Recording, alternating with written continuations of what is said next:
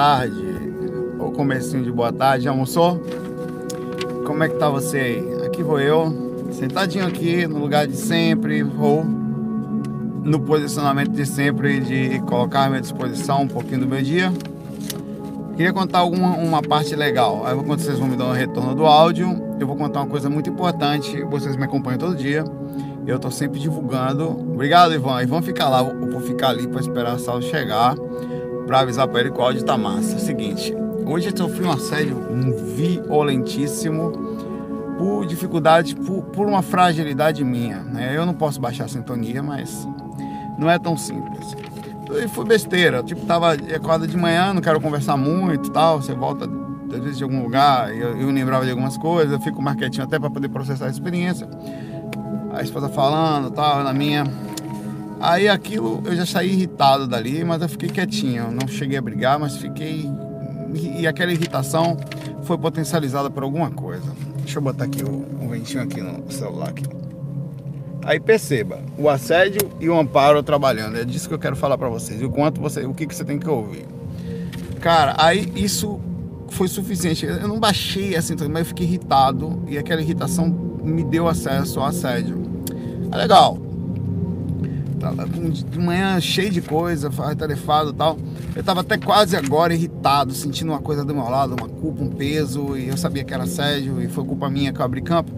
Aí eu comecei a, a, a, eu tentava, eu botava o seguinte, eu botava um fone para ouvir música calma, e alguém me chamava e era cada vez uma coisa pior que a outra, eu, beleza, umbral, vamos lá. Uma complicação, né?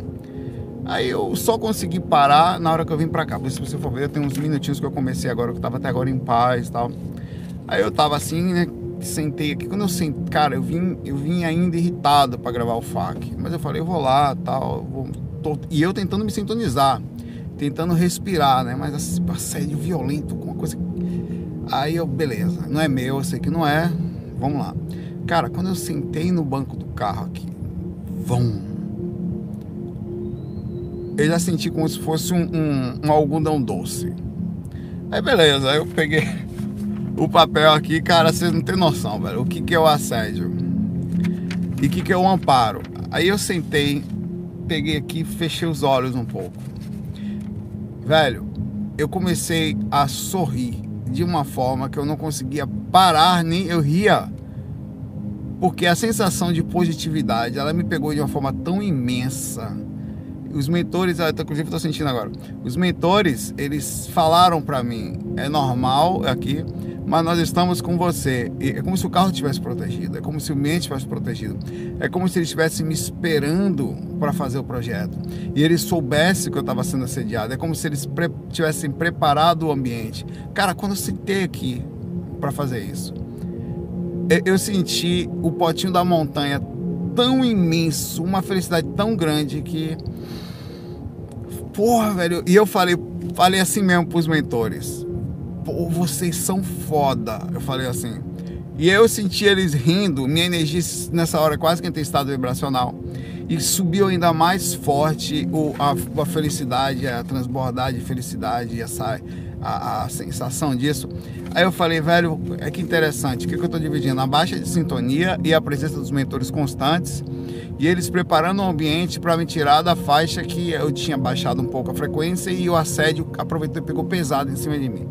Aí tal, quando eu sentei aqui, eu, eu, a, a, felicidade foi tamanha, a conexão, a saída da frequência que eu estava e, e, a preparação. Do, por isso que eu digo, a gente é amparado, os mentores estão perto, a gente só precisa, como eu estava tentando. Eu, eu, percebia que não estava bem, eu percebia que tinha assédio, eu estava o tempo inteiro tentando me sintonizar, me levantar minha sintonia, sentava, botava uma música para eu fazer isso aqui. Copiar as 10 perguntas de hoje. Demorou mais ou menos duas horas, porque eu não conseguia ler. As pessoas, o tempo inteiro alguma coisa pesada acontecia. Eu, perfeito, ia lá. Aí a, a, a, ia lá, não reclamava tal, mas sentia aquela coisa perturbando. Falei, beleza, fica aí.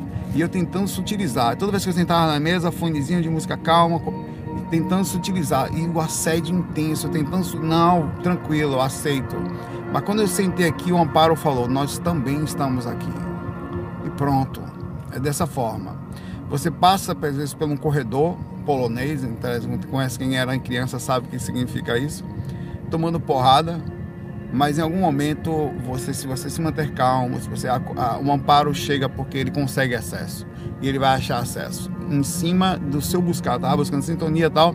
Na hora da busca da sintonia, com envolvimento com o projeto como eu estou fazendo aqui, aí eu saí da frequência. Enfim, fantástico. Cheguei para vocês não esquecerem disso. Está pesado, mantenha calma.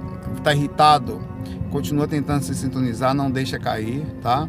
Porque nós somos seres humanos, ninguém está, como tais moradores do umbral, ninguém está imune a a, a, isso. Isso faz parte, isso até serve para mostrar como nós estamos, assim, como, como está a nossa força perante as dificuldades e perante a compreensão dos, dos demônios, sejam os nossos internos ou os externos que se aproximam para ou nos testarem ou nos tentarem ou sair fazer sair do processo. É assim que funciona.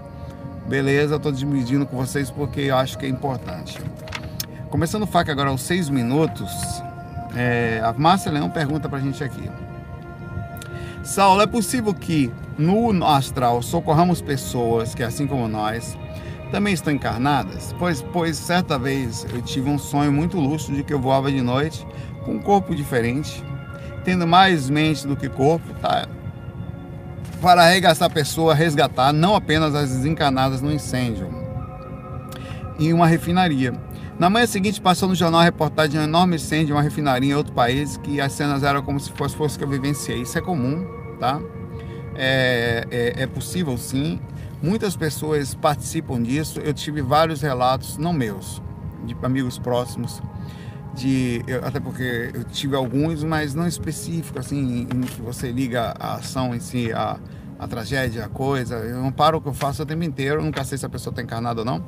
Mas de pessoas que foram na, aquele, na Indonésia, no tsunami, elas, elas viram as ondas e viram pessoas, é, mas elas me contaram fizeram amparo para várias pessoas desencarnadas e aconteceu no, naquele dia de Natal a, aquela onda gigante lá, na verdade foi uma onda, longa, né?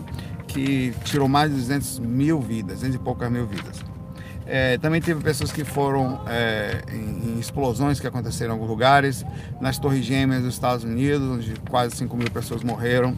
E também tiveram projetores lá em que viram a cena. Eu tive pessoas que mandaram e-mail sobre a questão da, de um ambiente que eles foram, que pegava fogo e as pessoas estavam presas. E no dia seguinte eles viram a questão da boate Kiss lá. Eles me perguntaram se isso fazia sentido. Então, de alguma forma, as pessoas estão conectadas eventualmente às, às ações que acontecem aqui. E você, eu já participei de processos, alguns poucos, mas sempre que eu pego o espírito já está desencarnado.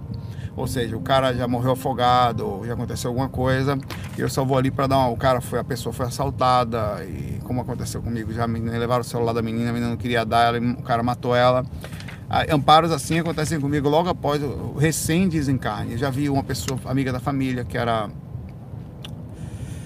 amiga da minha mãe, ela também ela trabalhava na casa da minha mãe, a Val.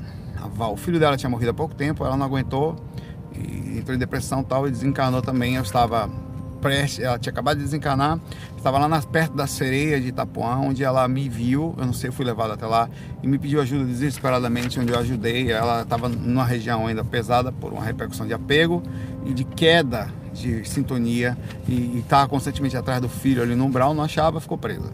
Aí a gente conseguiu tirar ela dali, falando que ela não ia encontrar o filho dela ali, ela foi ajudada e outras tantas. Diretamente numa ação, eu não me lembro de ter estado numa tragédia e ter ajudado naquela tragédia e ela está conectada a ações físicas ou situações que aconteçam, mas as pessoas têm sim, é, e provavelmente você fez isso, tá? Você não estava totalmente consciente, teve um mínimo de variação, é, mas acontece muita gente, você mesmo quando eu falar isso, muita gente vai postar nos comentários, se você tem post, algumas pessoas vão, sobre relatos de situações que, vivem, que aconteceram no físico e, consequentemente, tinha alguma correlação.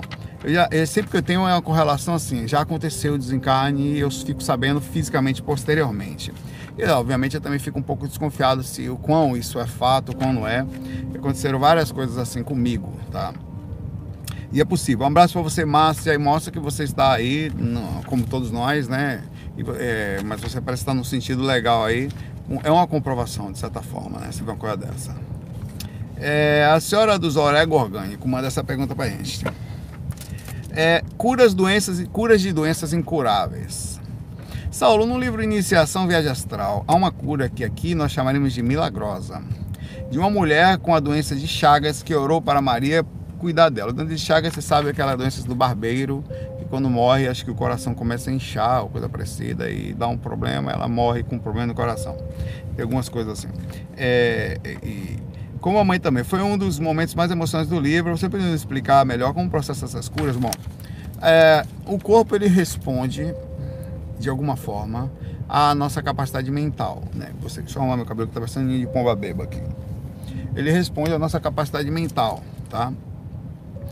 Se você está desarmonizado, o corpo se desarmoniza. Se você está harmonizado, e se você tem questões específicas que independente da desarmonização, que você é picado por um bichinho desse como aí que na verdade ele, ele acho que tem uma coisa das fezes dele e tal e cai na, na sua corrente sanguínea você pega essa esse, esse essa é um, acho que é um vírus né e você fica com essa com esse processo atacando seu corpo como é que faz quando você está com um corpo estranho né, que não é, ou até uma um chegando ao pior disso né é, é pois é é, e, e, que isso aconteça. Como é, que, como é que um ser externo tem a capacidade mental de dar um comando ou um conhecimento tecnológico ou medicinal ou de fluidos que a gente não entende, a ponto de fazer com que seu corpo retire o vírus? Como é o comando disso? Bom, eu entraria no mesmo princípio aí o conhecimento técnico da coisa, quer dizer, o conhecimento sistêmico, que eu não acho que é, o milagre para a gente é algo que a gente não entende, porque dentro da nossa tecnologia, se eu não me engano,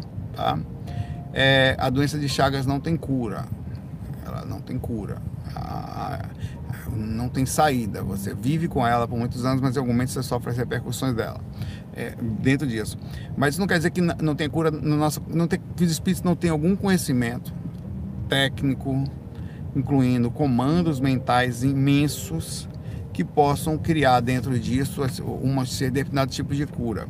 É, já é sabido que, como eu falei, a desarmonia cria problemas celulares e fragilidades imunológicas a ponto de você ficar doente.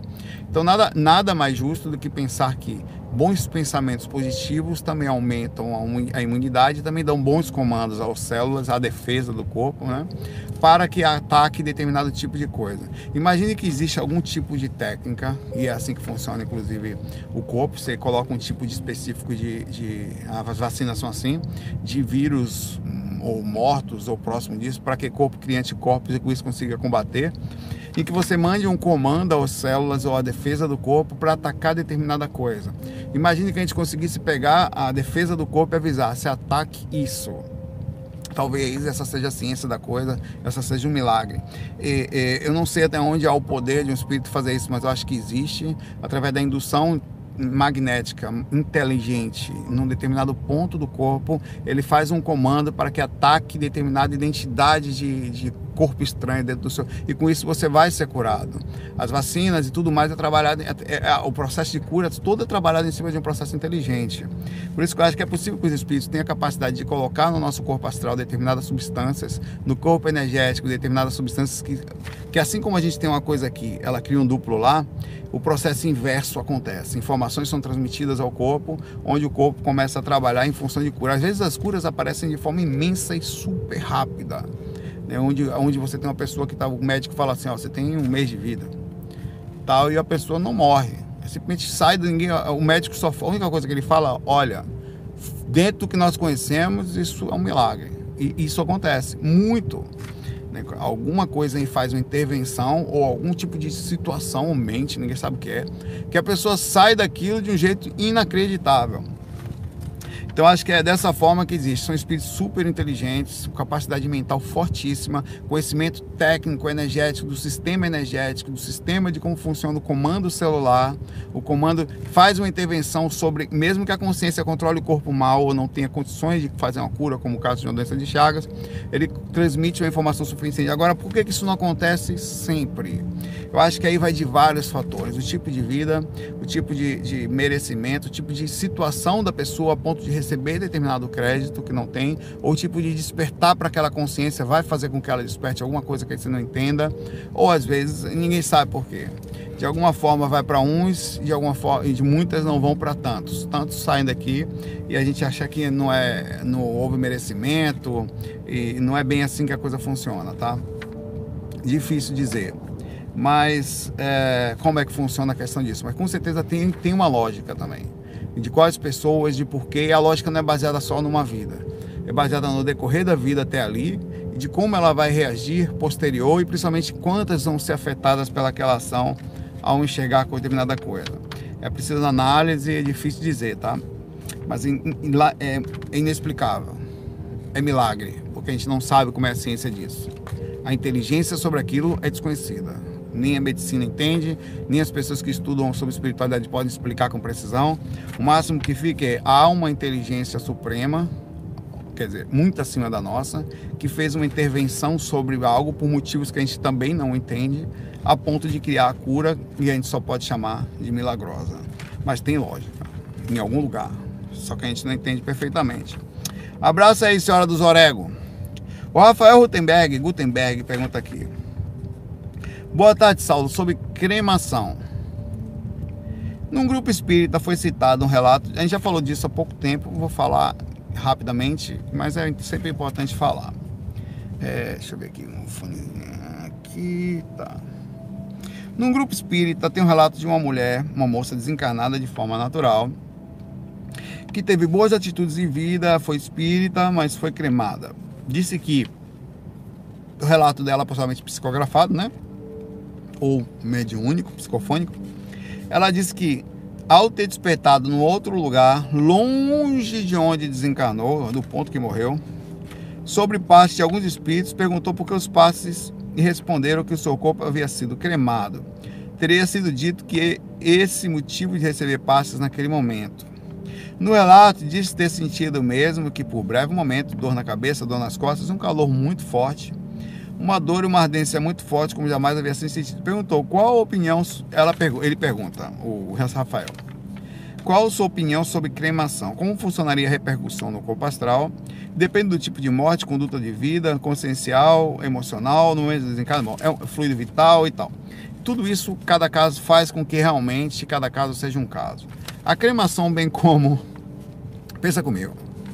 Você desencarna agora. Rafael, vou matar Rafael aqui. Rafael corpo dele não funciona mais. Tá, beleza.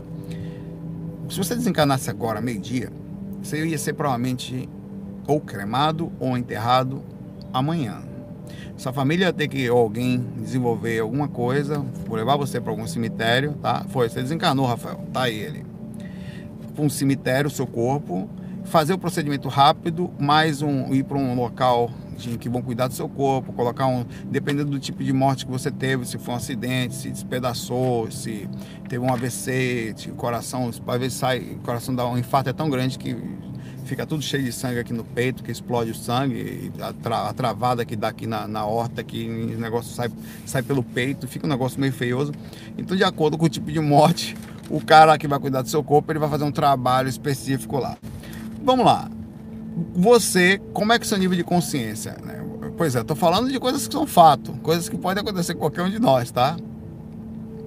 É, como é que funciona o processo? Como era o Rafael? Aí é uma incógnita. Como era a calma dele, como era a questão energética, quanto de energia vital ele tem, quanto de proporção consciencial ele tem para se desvincular rapidamente disso ou receber o amparo que vai chegar de forma calma. O desespero da família dele é como? Tem gente gritando, tem gente desesperada, tem, tem alguém que dependia muito dele, muitos variáveis existem aí. E aí você chega lá e a sua família decide, vai decidir como é que vai ser na hora que, um pouco antes, ainda hoje, você desencanou agora, sua família não tem nem condições de pensar e chorar muito. Alguém vai ter que ter maturidade para falar, olha, nós vamos cremar, não, nós vamos botar ele lá no cemitério da família ou não, não tem condições, vai ser no cemitériozinho simples, dentro de uma caixazinha que vai encaixar você lá, no máximo com uma plaquinha lá explicando, Rafael Gutenberg, morre o corno aqui que sofreu tanto. Vai ficar lá seu nome, sutilmente, vão se despedir, e tem que ser assim, não pode ficar muito tempo assim. Nisso, duas coisas podem acontecer, três, ou você não está mais ali no corpo, então, o que vai acontecer?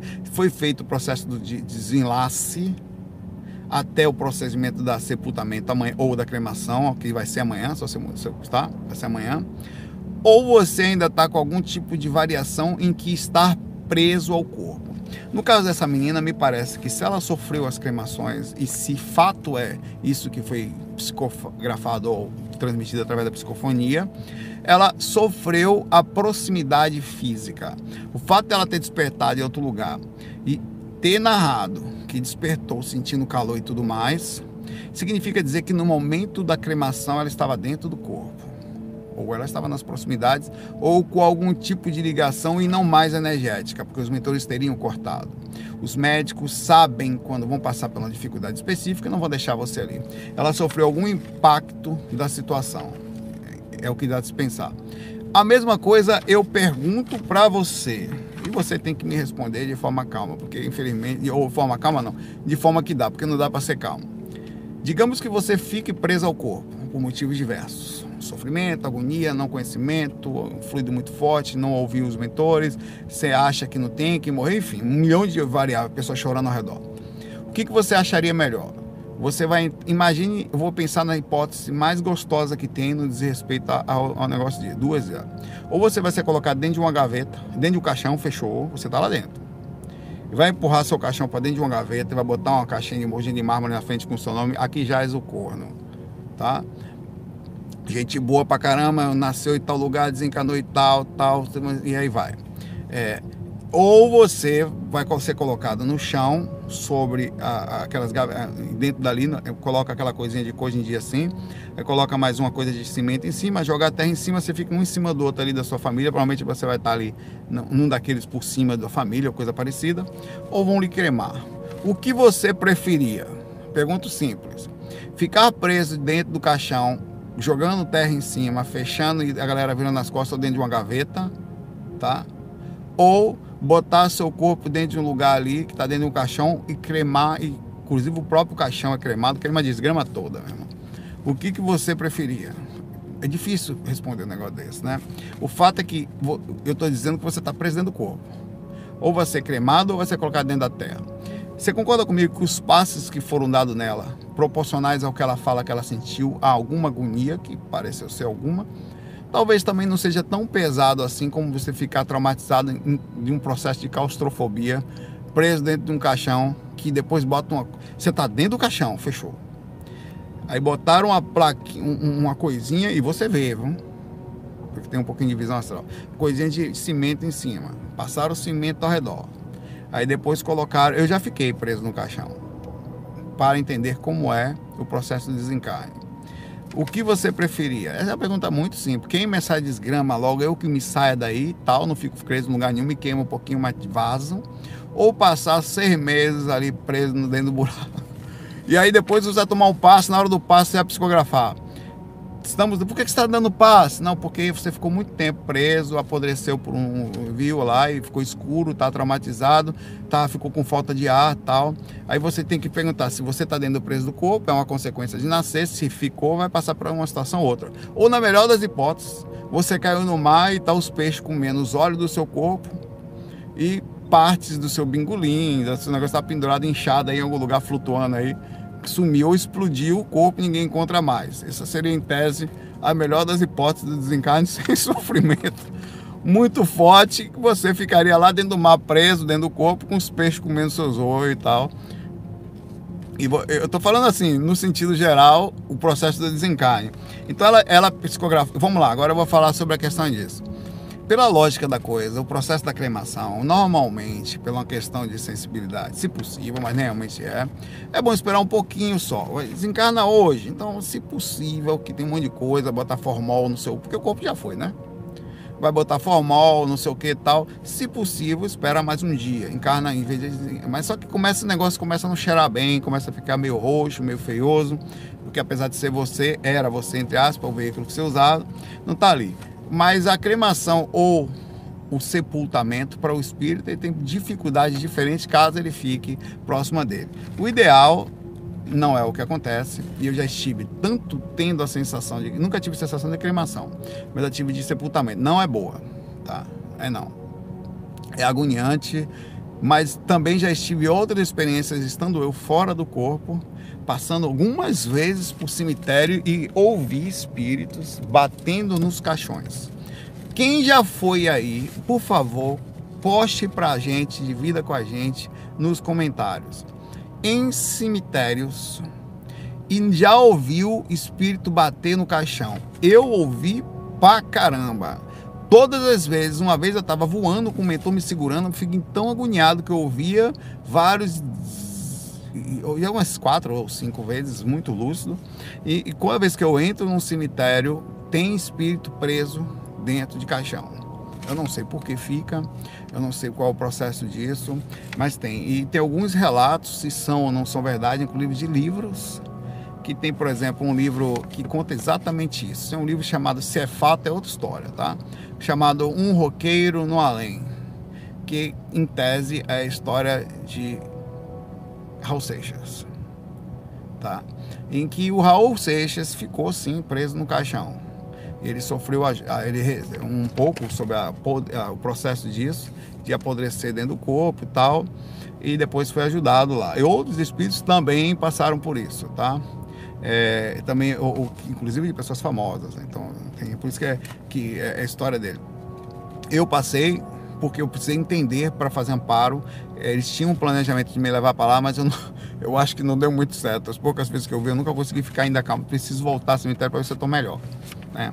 É, ficava agoniado. E eu fiquei preso dentro do caixão para entender como é o, amparar um espírito que está sem oxigênio, agoniado, claustrofóbico, preso, e, e o pensamento da podridão de estar ali. É, é um negócio foda de sério. Então não sei o que é, que é melhor, o que é, que é pior.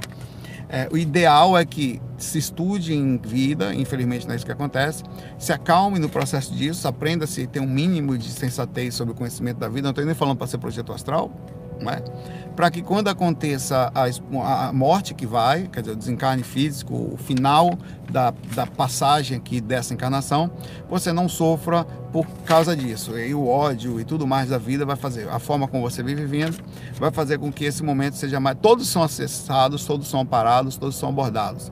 Mas nem todos aceitam ajuda, nem todos estão em condição, por causa da baixa sintonia, por causa da frequência pesada, falta de contato com a espiritualidade, falta de contato com os mentores, falta de conhecimento sobre a espiritualidade, sobre a continuidade da vida, a quantidade de inserção ideológica ou compreensões pesadas religiosas ou crenças específicas sobre determinadas coisas, perseguições implacáveis, é, ligações muito fortes com aqui, por exemplo, no lago minha esposa, no lago minha casa, no lago minhas coisas, no lago meu dinheiro. Então isso tudo vai criar uma, uma necessidade com o físico. Quanto maior a sua necessidade ao apego físico ou de pessoas, mais facilmente você fica apegado a determinada coisa e pode sofrer uma interferência é, desse tipo por, por causa da pessoa, porque o amparo está lá.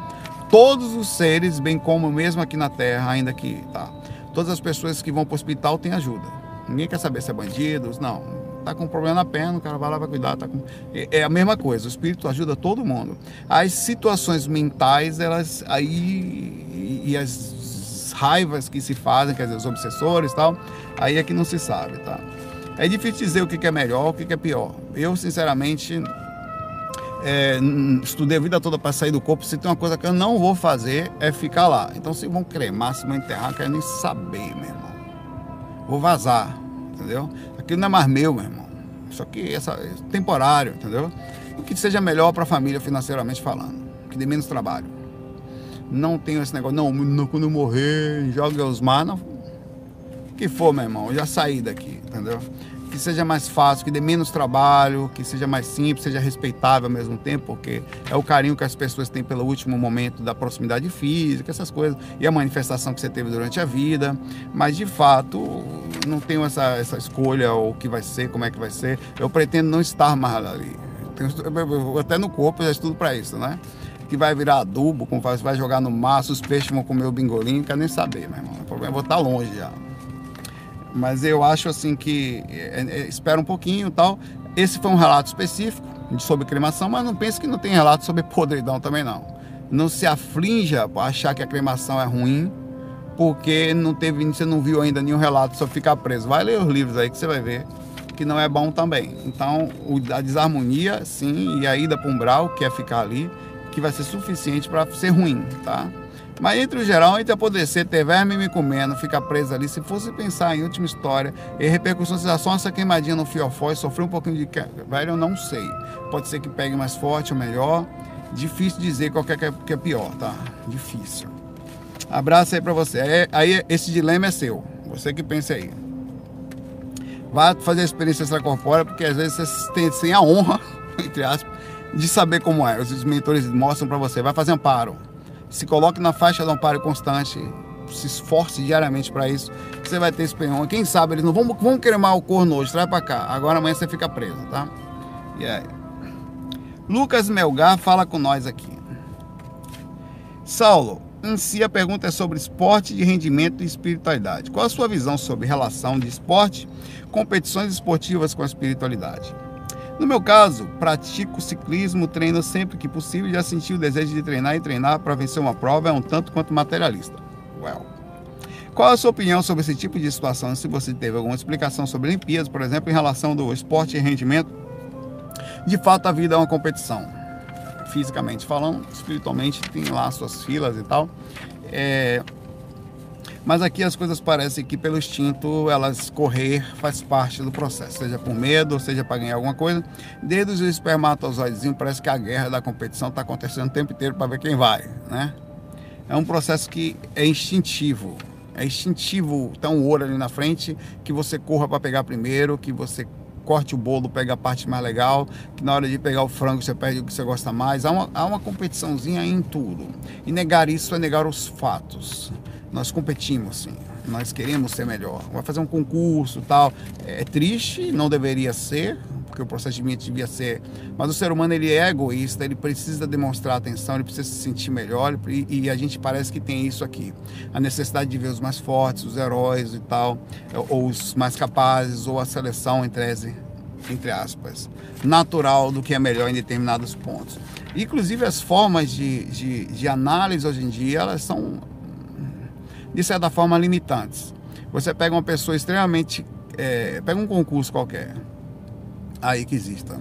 Então você vai pegar pessoas com capacidade de gravar, com capacidade de coisa, mas no final ela é uma pessoa desarmonizada, complicada, que você não conseguiu testar todas as pontas, ela tá ali e não vai ser a melhor, é, ela, ela é apta em tese para coisa, mas tem lados delas que não são testados. E já tem pessoas que não têm a grande capacidade de gravar tudo e ter tudo processado, mas tem uma capacidade de, de aprender rápido e ter a capacidade daquilo ser melhor.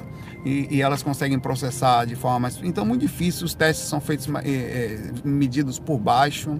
As provas, desde criança, nós somos testados de uma forma infinitamente complicada, onde você pega crianças que às vezes têm que não estão lá 100% compreendendo ou na atenção, mas com uma capacidade superior às outras. A maioria dos concursos hoje, se você parar para ver, é uma capacidade matemática é, de algumas de resolução e muitas de procedimentos de grave e, e, de técnica. Você precisa ser rápido. Então você eu fiz na época alguns concursos, quis fazer, tá? Precisa ser rápido, você precisa ter a técnica para sair daí o mais rápido possível. Às vezes você nem faz o cálculo, você vai lá de só corta aqui, corta embaixo, não dois, tchau, tchau, valeu. Ser, então a praticidade, a forma como é, o direcionamento, o treinamento, a preparação. Por isso que as pessoas que se preparam mais são as melhores. Quem são as essa, é triste isso também, né? é, que teve a capacidade, entre aspas, de, se, de, treinarem mais. Foi dada a eles, os pais, às vezes, tiveram condições de pagar, e ficam em casa só estudando. Nem todos têm esse luxo, não numa vida só, né? Vai ter que ter outra para acontecer. É, e eu acho que não, não, não deveria ser tão instintivo, mas é, é assim que é. Não tem espaço para todos, o pouco, são muitas pessoas e acaba ficando parecendo injusto, porque o cara que consegue se dedicar mais, já fazer hoje medicina, numa, numa, na USP, na você tem que estudar o dia, o dia todo estudando, velho. de manhã e de tarde, não pode trabalhar. O que que mantém um negócio desse? Só que pode pagar um negócio desse. Então, por definição, a competição ela, ela não é exatamente justa, né? Ela, aparentemente, existe algumas coisas ali que você não entende como é que funciona. É, muitas coisas acontecem assim. É, eu acho que tem a ver com o tipo de vida instintiva, do tipo do padrão do planeta que a gente vive e das consciências que entram, desde os dos, das células, dos espermatozoides, até a gente que chega aqui. O processo de competição é imenso e a gente tem que aprender a conviver com isso, tá? É, e, e tentar vencer. E quando você não consegue vencer, você é visto como um perdedor, como frágil, pela sociedade, né? E quando você consegue, pelo contrário, você é respeitado, você passa a ser visto como um ser inteligente, um ser com condições financeiras, e com isso há uma distinção natural e há um sentido de status e tentar ser um vencedor é, entre aspas, aqui, enquanto valores, outros valores, estão sendo colocados a, a, descanteio, não são observados valores sobre as pessoas. É, e isso vai mudar cada vez mais. A inteligência emocional, quer dizer, a capacidade de observar pontos de organização interna, também vai ser verificada. E com isso vai mudar muito em breve os quadros e as pessoas que vão estar juntas. Você pega uma pessoa que está com você do lado, grande capacidade intelectual, grande de resolução de alguns detalhes, mas difícil de convívio, difícil de análise, difícil de organização interna, que tá egoísta ou somente é muito difícil. É, é claro que não é toda regra, não é para todas, tá? Isso vai variar de pessoas a pessoas. Mas eu acho que a forma de analisar as inteligências ainda não está perfeita aqui para gente. É, enfim, eu não, eu, sobre você ser um competidor, aonde será que tem alguma coisa? Eu vou que você existe um, um, uma coisa, sempre existiu. Desde a época, cara, muitas vezes eu falo, pô, vou fazer um, um vou fazer uma música. É, quantas vezes, como compositor, eu, eu, nem tinha no começo aquilo. Quando eu comecei a sentar, eu nunca tinha feito música, tá? Sentar para fazer música e de repente um disco só, você tem três, quatro músicas sucesso no país inteiro muitas pessoas que eu nunca tinha visto, compositores e pessoas que estavam naquela linha de concorrência para ver quem, quem, quem entrava naquela banda, vieram atrás de mim para saber quem é esse cara, como é. E, e eu, eu, tô, eu, fiquei meio assustado, não entendi aquilo na época. Era como se eu tivesse vencido uma coisa sem querer vencer, ou estar no lugar sem querer estar. E aquilo chamou a atenção de várias pessoas. Houve um interesse estranho na época sobre proximidade comigo, sobre quem é essa pessoa, como foi que ele conseguiu, como é que é, ele estudou quanto. Na verdade, eu só sentei ali e fiz um negócio. Existia, e, e isso é uma coisa interessante, o interesse das pessoas estarem perto de pessoas vencedoras, entre aspas, e pessoas que fazem coisas desse jeito, enquanto os outros que são perdedores são colocados a escanteio, se quer são vistos perdedores, entre aspas, no, no que eles entendem como ser vencedor, né? É, eu acho isso meio triste também. Não, não, vejo dessa forma. Acho que o esforço e a dedicação ela, ela, é importante, mas nem todos conseguem competir perfeitamente. Sobre você correr de bicicleta ganhando, faz parte da vida. Você só está vivendo a encarnação, você está assumindo a consequência dela. É só lutar, vai brincar, vai correr. Não veja isso muito a sério, mas também tem o seu lado positivo de você estar tá ali correndo, participando de um evento, né? E é assim que é: mil pessoas participam, só um sai ganhando e aquele é visto como o melhor de todos, e de fato não é isso. Naquele momento ele teve o melhor momento, o equilíbrio entre tudo, mas isso é relativo, é muito relativo ser melhor, ser pior. Ele ganhou na velocidade, mas talvez o equilíbrio da coisa não fosse exatamente assim. Difícil fazer uma, um direcionamento sobre isso. Eu acho que no mundo espiritual isso não é exatamente assim. A gente é que está sendo o tempo inteiro testado sobre isso. Isso acontece desde os países, desde os governantes que tentam fazer uma competição entre os outros, até a gente que está aqui embaixo, que tenta competir com pessoas que têm canais no YouTube, que às vezes, infelizmente, querem ser melhor que os outros, querem chamar mais do que os outros, querem ter mais seguidores que os outros. Isso está meio que enraizado no nosso instinto, desde a área que a gente encaixa aqui, desde quando a gente está começando, os espermatozoides estão começando o processo de nascer ali. É, existe essa competição, é um processo inconsciente, tá? É uma análise por baixo, é, é como se fosse, sei lá, é, espiritualmente não acho um, que é uma preocupação relevante. No final, é como brincar, querer brincar e ganhar a corrida no parquinho, sabe? É, até onde você. Parece que isso também é um teste da encarnação pra gente. O quanto você se perde nessa competição, o quanto você se acha mais importante por ter vencido só por vencer.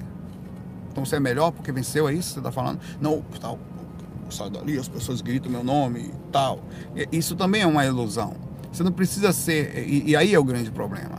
Porque a sociedade o tempo inteiro está falando para a gente, ou o processo inconsciente de nós seres humanos estão falando: se você vencer, você vai ser reconhecido. Senão você é só mais um no meio da porcaria. Então as pessoas acabam querendo ser mais curtidas, ser mais mostradas, ser mais bonitas, chamar atenção no princípio, no, no princípio geral do que as pessoas prestam mais atenção. Não adianta dizer que isso não é um valor, que no geral as pessoas acabam olhando para as pessoas mais bonitas, mais famosas, acabam respeitando aqueles que são mais conhecidos, aqueles que têm mais condição financeira, aqueles que venceram. No geral, nós somos todos dentro, aprisionados dentro de fatores. E aí fica mais uma coisa interessante aqui. Será que isso não é tudo um teste da encarnação para mostrar desde o começo o quanto você se perde na necessidade de ser importante dentro do parquinho e quer ser melhor do que os outros dentro do parquinho, que eu falei ontem? Do, sabe? Eu desço melhor, eu escorrego melhor, quando eu corro ali na cordinha eu puxo mais forte, eu sobe, e no final parece que é como aquele cara que penou. Eu ando com 10, 5 mulheres, eu pego não sei o que. É uma boa, tudo isso faz parte do controle da, da encarnação distintiva sobre você o sexo controlando você, o instinto controlando você, a vaidade lhe controlando, a necessidade de se achar importante, quer dizer, está mergulhado no processo da vida sem percepção maior. É muito difícil a análise disso, mas é necessário fazer análise e fazer mais perguntas do que dar mais respostas prontas para poder encontrar um lado mais legal com isso, tá? Difícil. Respeitável, compreensivo, inegável, esse é o mundo que nós estamos. É inegável.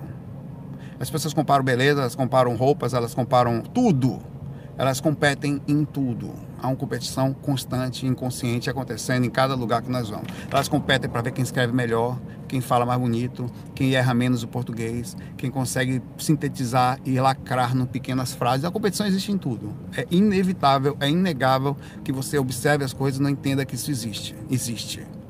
Que a gente tem que ter é o quanto eu me perco em função do robotismo, da boiada indo em direção à jaqueira para pescar uma jaca. Eu sou mais um no meio das coisas, eu consigo fazer também as coisas, usar o sistema que eu não tenho como. Por exemplo, eu estou aqui trabalhando, estou usando o sistema, mas o quanto eu me perco em função da Matrix. Abraço para você aí, é, Lucas. É é uma pergunta muito interessante, difícil de responder, mas é preciso lucidez para poder chegar nos pontos e responder com sinceridade, tá? O Thales Moura fala aqui, Saulo, eu fiquei cinco anos estudando para medicina, lá vem. Eu fiquei dois. Eu tinha os tratados de medicina que eu comprei, eu lia, eu estudava o dia todo, eu fazia cursinho. Eu fiz cursinho e eu fiz na dificuldade. Não era tão simples assim não. Fazia cursinho, fiz em três lugares diferentes. Fazia uma época lá no Aeroclube, depois fazia um outro lá no centro, depois fazia na Pituba, lá em Salvador estudando, estudando, estudando, estudando, estudando. Eu lembro a primeira vez que eu entrei na, no cursinho que eu fui fazer. Quem pretende fazer medicina? Eu queria fazer para ajudar o mundo. Ele falou assim. Eu, aí o professor falou assim de química. Bem-vindo ao inferno. Assim mesmo. Nunca deu. Não é nem por isso, é que eu não tinha condições de tocar e estudar. Não tinha. Ou eu tocava e vivia, ou só estudava. Não dava fazer as duas coisas. E na época da música lá, era assim que era. Ou eu tocava e, e fazer as coisas acontecerem. Tinha que ter dinheiro, eu vivia daquilo. Eu, inclusive, ajudava em casa, desde novinho. Ou estudava medicina. E, se, e eu, depois eu percebi que se eu entrasse onde eu queria entrar, eu ia ter que parar de tocar. Quem ia me manter? Que era o dia todo. Às vezes aula de manhã e de tarde. Não tinha condições. É, e, e eu vou continuando aqui. É, todo dia eu me imaginava entrando na faculdade, pagando a disciplina, fazia cursinho. Fazia cursinho das duas às 8 horas da noite Estudava mais umas quatro horas em casa, de domingo a domingo. A pergunta é: acabei não entrando no curso, hoje estou estudando para direito. Mas para onde foi toda essa energia? Não sei. Nada se perde. Foi uma tentativa. Você caminhou, correu em direção a uma competição que você não venceu, perdeu. A energia não deu, não foi. Às vezes não era para ser. Às vezes talvez não fosse o melhor caminho. Talvez para mim também, não sei. Mas você não perdeu isso. Você se dedicou, você estudou, mostrou regularidade, mostrou competência, capacidade de concentração, de foco em determinada coisa. É, mas nem sempre é possível, são muitas variáveis. As pessoas hoje que conseguem entrar normalmente, elas estão, são pessoas que têm mais condições de ficar mais em casa estudando, ficar mais se dedicando e de ficar estudando o dia inteiro. Se você teria condições de passar o dia todo estudando, né?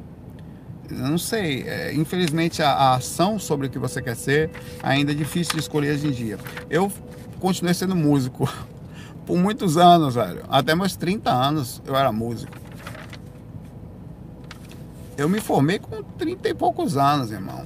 Eu, eu não tinha nem condições. Eu, só, eu tinha terceiro ano, que eu demorei três anos para terminar por causa da, da tocando.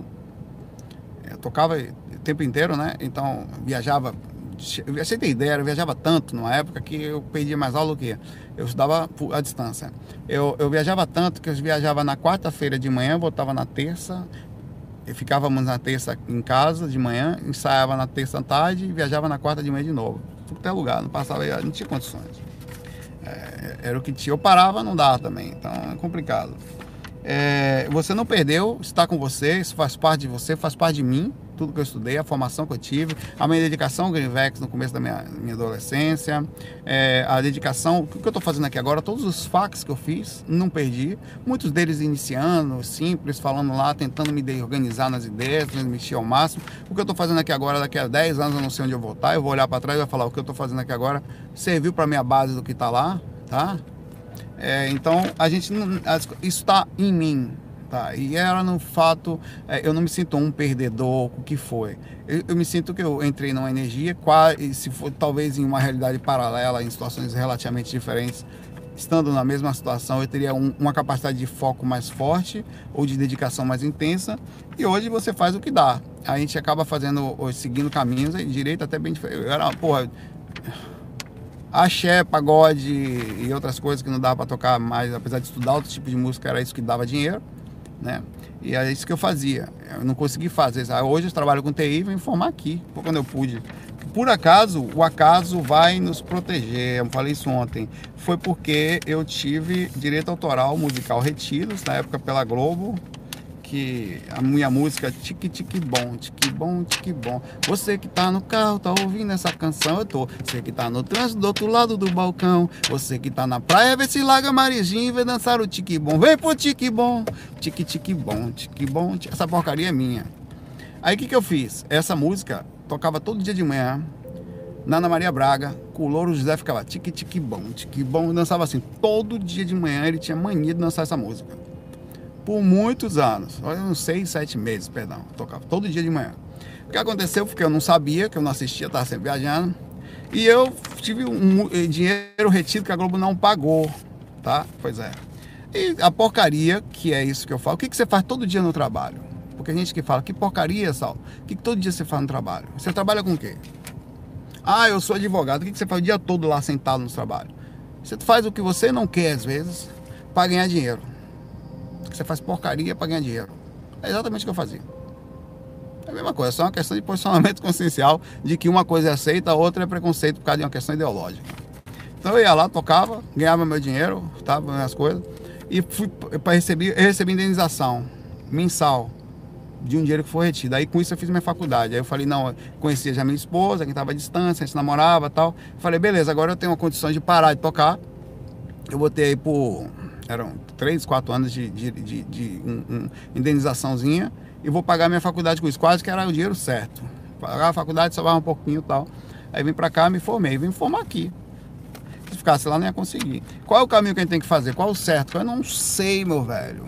O certo é o seguinte, de alguma forma estava escrito que eu, sendo o que for, teria que estar, tá, dentro da minha consciência, eu teria que fazer alguma coisa pelo mundo. As projeções astrais me mostravam, os mentores me cobravam, um monte de coisa, gente me ligava, Wagner Borges. Então tinha alguma coisa que eu não sabia nem o que era, que eu tentava me acalmar para perceber o que era, que era o processo de divulgação, de mostrar a experiência extracorpórea, de estar em contato com isso, independente do que eu fosse fazer. Podia ser médico, podia, podia estar morando agora no Canadá, em outra realidade paralela eu posso estar, entre aspas e muitas coisas. E o fato é, dá para ser útil estando onde você estiver, tá? Você é advogado, tá fazendo o quê? Que se queria ser médico por quê? O que você está fazendo pelo mundo? Tá? Deixou o que nele? Eu deixei um monte de coisa boa, que é tique bom, entre na roda, Juliana, e outras coisas aí, pô. Que se eu ouvir, você chora de emoção. Abraço para você, irmão. É isso aí. Às vezes a gente quer ser médico, a gente vira músico de axé e de pagode. E vamos embora. O mais importante é não se perder espiritualmente. Abraço, Ricardo Aquino. Oi, Saulo. Há uns seis anos, é... antes de conhecer seu canal, eu vi uma publicação no Facebook de uma página que apresentava uma técnica para sair do corpo. Ricardo, né? É... Deitado com os braços e pernas separados do corpo e tal. Beleza. Naquela época eu nem pesquisava sobre o assunto, apesar de me considerar espírita, fechei os olhos e concentrei na respiração, na mente, no escuro e olho fechado. Após um tempo comecei a escutar uma frequência de silêncio, ela ia aumentando, cheguei a me concentrar uma vez, perdi, entendi a frequência, seria a frequência do silêncio, o som do on. Fala aqui. Voltando com, é, a consertar a frequência, aumentou até que fui teleportado a 30 metros do chão, num deserto, onde lá abaixo havia um anca egípcio polido de pedra deitado no chão.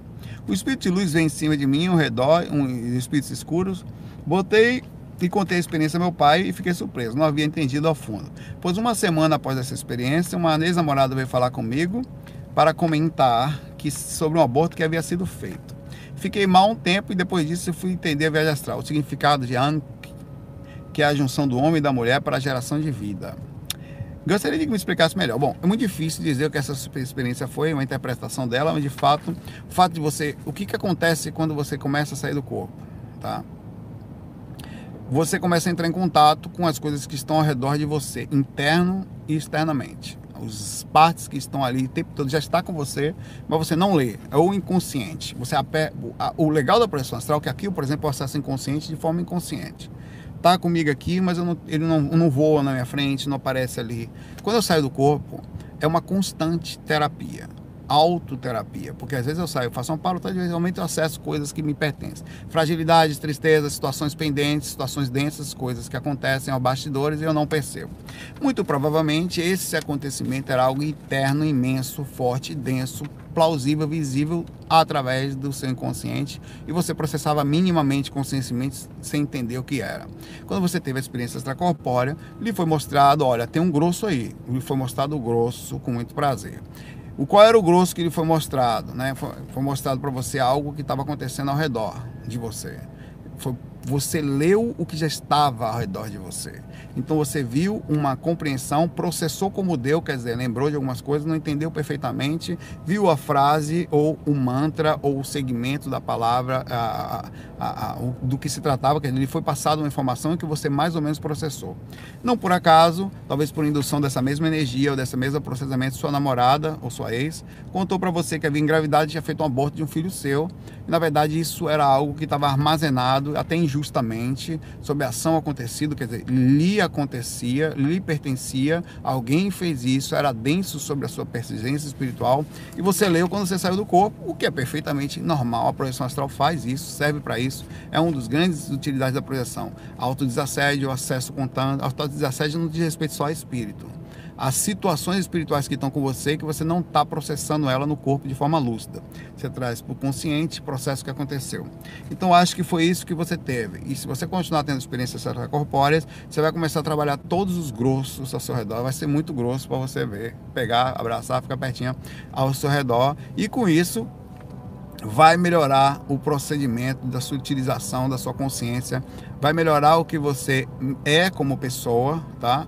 Constantemente, você trabalhando e vai sutilizar. O grosso vai ficando mais fino, que pode ser triste para muitos, mas vai ficando cada vez até que você começa a sair ficar tudo fininho, oh, tudo fofinho e tal.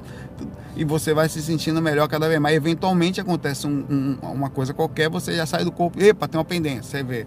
Então, quanto mais sutil você fica, quanto mais você medita, mais entra em contato com você e a projeção astral é algo como tal, mais você vai melhorando as coisas, mais facilmente se sutilizando, entrando em contato com os mentores porque se você não, tá, não tem tanto grosso para te perceber, você vai sentindo as coisinhas nas forças, vai ficando aos poucos é, como é mais delicado astralmente falando, tá? Mais sensível, mais evoluído, tá? E vai com isso melhorando as suas sensações. Foi mais ou menos isso que aconteceu com você aí, Ricardo. Creio eu. Abraço. Os Shocksman. Ô, tudo bom? Eu sou um bandista. Tem um amigo bandista também. E por arrogância, ela, por achar que sabe tudo e que os mentores dela traz tudo para ela, já foi avisado para ela, inclusive, da última mãe de santo, nossa, antes da mãe de santo nossa morrer, dessa arrogância dela, e por isso outras mortes da pessoa, as mágoas de pessoas que fez aquilo e tal, é, ela no momento se encontra tomando remédio muito forte ao ponto de não ter reação nenhuma, depressão, caso.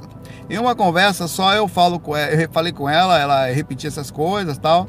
Na minha visão, acabo, acho que ela não está compreendendo muito bem as coisas que a vida quer, querem mostrar para ela. Pergunto para você, qual é a forma de ajudá-la e mostrá-la, enfim, a realidade, quer dizer, mostrar o grosso. Como é que eu faço mostrar o grosso para minha amiga? Das coisas que estão percebendo. No caso, segundo ele aqui, o grosso que ele quer mostrar para ela é avisá-la sobre a arrogância, de que ela não tem a última bolacha do biscoito, que tem coisas que ela precisa aprender para não apanhar mais da vida. E ele quer saber como é que faz para fazer. Simplesmente você já fez, já falou? Infelizmente, eu vou dar uma coisa, vou dizer uma coisa para você que todo mundo sabe, mas a gente precisa repetir sempre. Nós não mudamos ninguém ela vai ter, ela ainda não viu o grosso ao redor dela, mas tá lá. Eu quer descobrir, como o nosso amigo Ricardo aqui viu, ela não conseguiu ainda despertar sobre os pontos disso. temporariamente ela vai andar como ela é. Você não pode fazer muito a não ser estar do lado amando, respeitando, entendendo, aceitando a sua amiga como ela é. Isso é muito importante, que a única coisa, todo mundo sabe desse clichê que você pode fazer, é mudar você e mal conseguimos isso. Nós mal conseguimos trabalhar com os nossos grossos. A gente está sempre complicado, doído, sem entender, sem mudar atitudes, que é a única coisa que nós podemos fazer. Sobre os outros, aceite-os, ame-os. Eu estou falando um conselho que eu recebi recentemente fora do corpo. Aceite as pessoas como elas são Incluindo às vezes não significa viver perto ou estar sempre perto, mas significa amá-la como elas são. É assim que elas são. É seu pai é assim, sua mãe é assim, seu irmão é assim, sua esposa é assim, você é assim e seu filho é assim. E não vai ter como você salvá-las delas mesmas. O processo de despertar ele é paulatino, chega na hora certa, vem devagarzinho, encaixa e você não consegue correr até que você desperta para cada ponto. Despertar de uma coisa aqui, outra ali, outra lá na frente. A... E é assim que é. Que você hoje, às vezes até essa forma de entender, ao você aceitar os outros como eles são, você acaba aceitando você também como é e abrindo, uma vez entendendo que você tem determinada coisa e aceitando-se como você é, você enfim aceita o diagnóstico e como tal o tratamento fica mais fácil porque você direciona o ponto de cura. A quimioterapia, a rádio ou o remedinho que você toma é específico para bater no ponto que você unicamente pode fazer, curar a sua própria dor de cabeça. Tá com dor de cabeça? É, é porque você está olhando a dor de cabeça dos outros, animal. Você não vai conseguir fazer isso. Não vai. Aceite a sua amiguinha como ela é, deixe-a ser arrogante. Ela vai apanhar. Ah, eu não queria que eu pensasse. Como assim? Como assim? Você também não aceita que os outros se lasquem, não? Não, porque eu protejo o outro. Velho, a sua lascação é a única coisa que você pode fazer também. Diminuir um pouquinho ela. Fora isso, os outros hão de se lascar na enlascação. Os outros vão chorar vão se dar mal pelas escolhas erradas. E olhe, é para isso que eles estão aqui. Livrá-los deixa fazer o que o mentor, inclusive, não deixa. Ele não está aqui para tirar você da dificuldade que você vai passar, mas às vezes para ele, inclusive, criar força para você passar por ela ou diminuir ao máximo as dificuldades alheias ao que você já vai precisar passar. Tá? Faz parte, é assim que é, cada um traz consigo as suas dificuldades psíquicas, somatizadas, mentais, enfim, energéticas. É dela, deixe-a como é. Se você tem, quer uma forma de mudar, mudá-la vibrando, orando, como você falou aqui para mim, sempre energia positiva, sabe? Está ao lado exemplificando, olha isso aqui, tô aqui com você, tá? Eventualmente é impossível. A gente chora, fica agoniado, é pesado, é ruim, mas é assim que é. O que poderíamos fazer? Nada. Sobre os outros, só estar ali amando vai dar pepino pro Grupo Karma e você é parte do Grupo Karma, né? É uma pessoa que é uma amiga sua, se não for, no mínimo é próximo. Ajude-a, aceite-a e vamos embora, tá? É assim que é, não tem o que fazer. Ah, não sei, tem coisa que você pode fazer uma intervenção mais ampla. Ela tá sem capacidade mental, tá se drogando, tá perdida, a ponto de precisar ser internada, não? Então, meu irmão, perdão, meu irmão. Ajude, ame, vê como é. O que, que eu posso fazer? Conte comigo tô aqui, não, beleza. Deixa ela na hora que tá, deixa ficar nervosa, voltou, arrogante. Quando tiver calminha, você fala, olha, miserável. velho, é, ó, oh, velho, ninguém é tão certo assim. Mas tem gente que você não vai conseguir conversar. A cabeça é tão fechada, o processo é tão monodeísta, é tão obsessivo, tão focado naquilo, que ela não vai enxergar. Você só vai gastar energia. Então você sempre fala, olha, aconteça o que acontecer, é o seu jeitinho, eu estou aqui. Sabe por que você tem? É até bonitinho, eu aceito você como você é. Porque na hora que ela, ah, você, você que é velho. Você lembra que eu falei que eu aceitava você como você é? Significa que até você não aceitar o meu jeito como eu sou, tá incluso no pacote. Ela depois vai sair pro cantinho com a educação, vai pensar nisso. A Jéssica Figueiredo fala aqui pra gente. Saulolinho. Vem cá, meu rei. Vou não. Por que esses espíritos do umbral são tão raivosos? Hein? Querem o nosso mal. Eu não entendo isso. Tanta raiva no coração. Falando sério, tirando os casos de karma da vida passada, o que faz um espírito simplesmente começar a nos assediar? Jéssica estava onde, galera, com esses pensamentos? Onde é que Jéssica estava? Responda, Jéssica, você estava onde? Um, qual é o nome dela? Eu não vejo tanta gente ruim assim encarnada, mas não faz, mas que faz o mal mal, pelo mal. Ruizinho eu vejo, mas ruim, ruim não. Essa noite o Espírito me falou bastante, tanta barbaridade, até murro ele me deu, velho. Eu, da paz de Jar da montanha, só tô ali na, na paz, o cara me deu murro. Eu tava tranquila, não revidei, observei. Quando acordei na paz internamente, apesar de sentir a presença dele no quarto, meio turbulento, orei de novo e disse meu nome para ele. Rapaz, eu sou a Jéssica. Que é isso? Rememorei o primeiro e último nome que ele estava e estava plasmado e falou o nome dele, ela falou.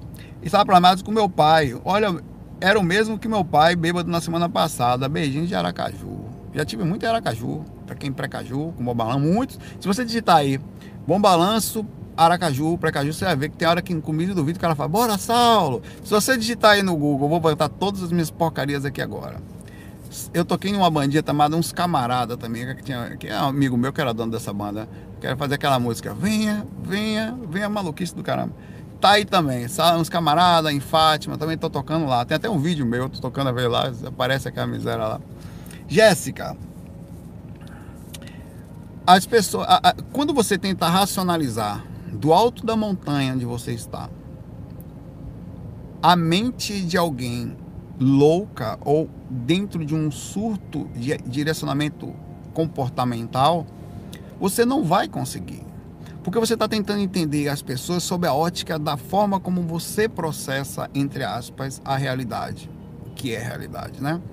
Então você queria entender uma mente em desarmonia sobre a ótica, sobre o, a visão da Jéssica Figueiredo. A Jéssica Figueiredo não consegue entender. Mas você tem que fazer um procedimento de retirar-se da sua mente. Isso aqui é você é uma consciência que processa a realidade assim e tal. Tem gente, Jéssica, que é totalmente diferente, está num surto de determinada coisa, num foco totalmente diferente. A forma de chegar ao mundo, a forma de processar respeito, a ética, o bom senso, tudo é diferente. Então, é difícil você ver assim e você vai sofrer muito enquanto você precisar entender a mente dos outros através do seu comportamento. O seu comportamento é uma coisa, é um universo o dos outros é totalmente diferente. Eu sofria muito na uma época, não sofria, mas eu não assimilava pela imaturidade, por não conhecimento disso que eu estou lhe falando, que eu tocava todo dia. Cada dia os caras estavam com uma mulher diferente. Eu não era assim, eu era mais tipo. Não dava para mim aquilo. Eu não. Porra, e eu tinha uma namorada, né? Cheguei a ter uma época que os caras falavam, Saulo, nada de namorada, Saulo, assim, né? E aquilo me incomodava, porque eu queria pensar que os caras tinham que. Era como se fosse eu tentando processar como era o comportamento daquelas pessoas, que eram universos diferentes, seguindo uma boiada de um padrão dentro de ótica diferente. Tá? Ah, e eu tinha condições, a banda era famosa, velho. Aqui, se você tivesse, tivesse vontade de aproveitar a vida, você tinha namorado em cada cidade que você ia. Eu tocava em tudo quanto é lugar, tocava 30 vezes por mês, velho. Cada lugar é diferente. Então, se era só querer. Tanto que eu ficava no dividir o quarto com uma mulher, que era a Iva. A, a única comportada da banda, fora eu. O resto era. Vou deixar até quieto. E o que você tem que fazer é o seguinte: é, são seres humanos que perderam a noção do senso total a compreensão do ódio e da raiva é uma faixa de vibração onde o nível de consciência segue um padrão de surto totalmente diferente do que você está tentando processar dentro da sua mente. Tem gente que tem sim a capacidade de ser mal, de sentir raiva. Cara, eu uma época eu não consegui entender um amigo meu que ele guarda, ele era assim. Você conhece alguém assim, como eu vou falar? Olha como é interessante. Você por acaso conhece alguém? Eu tenho que pular aqui, está perguntando, demorando muito. É que é, que, não, que guarda raiva para sempre. Pois é. Esse cara era assim, a gente chamava ele de caga-raiva. Ele, quando ele tinha um problema com alguém, nunca mais ele esquecia. Era para sempre aquilo. Eu nunca consegui processar aquela mente daquele ser. Ele ficava. A gente tinha medo de fazer alguma coisa errada com ele, porque ele não tinha perdão mais. Era para sempre. Nunca mais você ia conseguir mais nada com aquela pessoa. Acabou. Cara, caga raiva. Daqui a pouco. Caga a raiva do umbral. E, e, isso é um tipo de mentalidade de direcionamento surtal, a ponto de o cara conseguir processar. Porque para você ter raiva de alguém para sempre, você tem que ter memória recente para ações para sempre. Eu daqui a pouco não esqueço, passou, não existe mais, nem, nem, nem, nem lembro o que falou para mim. Tanto que eu não repito coisas que eu ouço às vezes. Passou eu processo tal, na hora pode até machucar, passou. Mas tem gente que não, tem gente que é assim, e você tentar processar através do seu pensamento o que quer assim, você não vai conseguir, por mais que você tente, você não vai conseguir fazer isso. Então são pessoas que são assim, eles têm um surto total disso, eles entenda isso. Não faz parte do seu repertório de conhecimento, de experiência, de vivência, de jeito de ser. É um outro universo, com outro padrão de aura, de vibração. Que entra, tem gente que é assim para tem gente que gosta de força, gosta de ficar chorando o tempo inteiro por amor perdido. Tem gente que gosta de reclamar o tempo todo. Tem gente que gosta de sentir-se coitado, da sensação de vitimismo, de se sentir o tempo inteiro. Cara, tem cada. Tem gente que é do contra. Por mais que você fale X, ele fala Y. O universo do cara, junto com os traumas, com a observação, com o comportamento dele, é um outro mundo. Você não processa, esqueça a sua mente. Por isso que você tem que ser uma observadora. Observe, olha que interessante, é assim. Os, as ciências são esquisitices e específicas situações em cada serzinho, tá? E assim são os espíritos. Eles surtam, ficam com raiva, seguem e continuam seguindo. São capazes de fazer o mal por um tempo muito grande. E assim são algumas mentes. É temporário, porque ninguém vai ficar nisso para sempre. Mas naquele momento não há solução para aquela pessoa. Por isso que muitos dos amparos que eu faço no astral não faz processando nada disso, tá? Eu sou super ligado. Elas são conectadas às ações, eu tenho que me desconectar de mim, entender com aquilo. E tem espíritos que não está na hora de ser ajudado. É gente ruim. Ainda está perdido. Vai, é ruim, é demônio. Se ver como tal, age como tal, não está na forma de ser ajudado, não tem solução naquele momento. Muitos são assim, muitos não vão ter solução nessa vida. Muita gente. Que só na próxima. Abraço, Jéssica. E assim, a única coisa que eu posso te falar é o seguinte: saia de si mesmo para olhar outros universos, para entender outros elementos de outros planetas. Você precisa sair do tipo de gravidade que tem no planeta Terra, do tipo de comportamento que existe dentro da sua faixa mental. É outro ser, cara. Renata Simone Braga. Gostaria de perguntar sobre. Eu acho que eu vou ter que. Estou com 60. É o seguinte, eu tô a, a, a, pergunta da Renata e do Zé Cool Pardijá. São essas duas perguntas aqui no finalzinho. Essa são poucas curtidas. A da Renata acho que nem tem. O Zé Cu também não tem nenhuma. Tá? Se tinha, tinha a mínima possível. Tá? Eu vou deixar para amanhã, sexta-feira, porque a gente já lê as perguntas do Zé Cu do, do Pajijá, já pega ele, já leva para uma barzinha na esquina do primeira esquina do Astral, tá, Pajijá? Tá amanhã aqui. Vou deixar aqui guardadinho aqui no painel do carro, que eu boto do cantinho ali, fica ali. E a gente lê a pergunta de vocês duas amanhã, começa amanhã. A pergunta da Renata é sobre relacionamentos amorosos, almas gêmeas, tá? Juntar casais, mentores e tal. É, e a do Zé Cu é sobre nhanhada no astral. Nhanhada, sabe como é aquele negocinho gostoso que Tonhão capaz de fazer contigo também. Já botei seus papéis aqui em cima do painelzinho, onde não vou esquecer, fica grudadinho aqui. E amanhã estamos juntos aí. Fiquem na paz de já, processando. Eu termino o vídeo de hoje é, falando isso que a pergunta da Jéssica aqui. Você se tornar um observador. Eu, eu faço isso observar comportamento, estar lúcido naquele momento sobre o que está acontecendo, que tipo de personalidade é aquela, para você não se perder na mente desarmonizada. Porque senão, você se ofende. Por que, que você se ofende? Porque você não espera que você mesmo se trate daquela forma. Você não admite que alguém que tenha o seu nível de consciência, que não tem, lhe ofenda é um desacato à sua inteligência, à sua ética, à sua moral, à sua visão de universo, quando alguém que você espera que tenha o mesmo universo e bom senso e não tenha, ou outra coisa, faz uma coisa que você não espera, aí ele ofende, porque você está achando que a outra é você e deveria ser você, e não é. É outro ser humano, em outro universo, em outra maluquice. Então você tem que entrar e observar, não é o que eu espero. Eu não espero dessa pessoa. Como e você, como essa pessoa é? Não, ela é assim, que cara. Que comportamento interessante, sem julgar, analisar, processar, entender e direcionar-se a si mesmo, a única coisa que você pode fazer, a compreender os universos complicados. Isso não significa que você deva conviver com a pessoa se assim for impossível.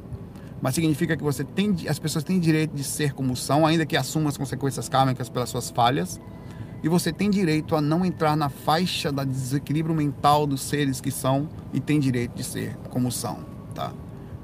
São pontos diferentes. Eu sou eu, Nicuri é coco pequeno, irmão. Tá? Abraço, muita paz, muita luz. Até amanhã. Deixe sua pergunta. Não se preocupe com curtida. Deixa que eu tô pegando lá sem distinção. Fui.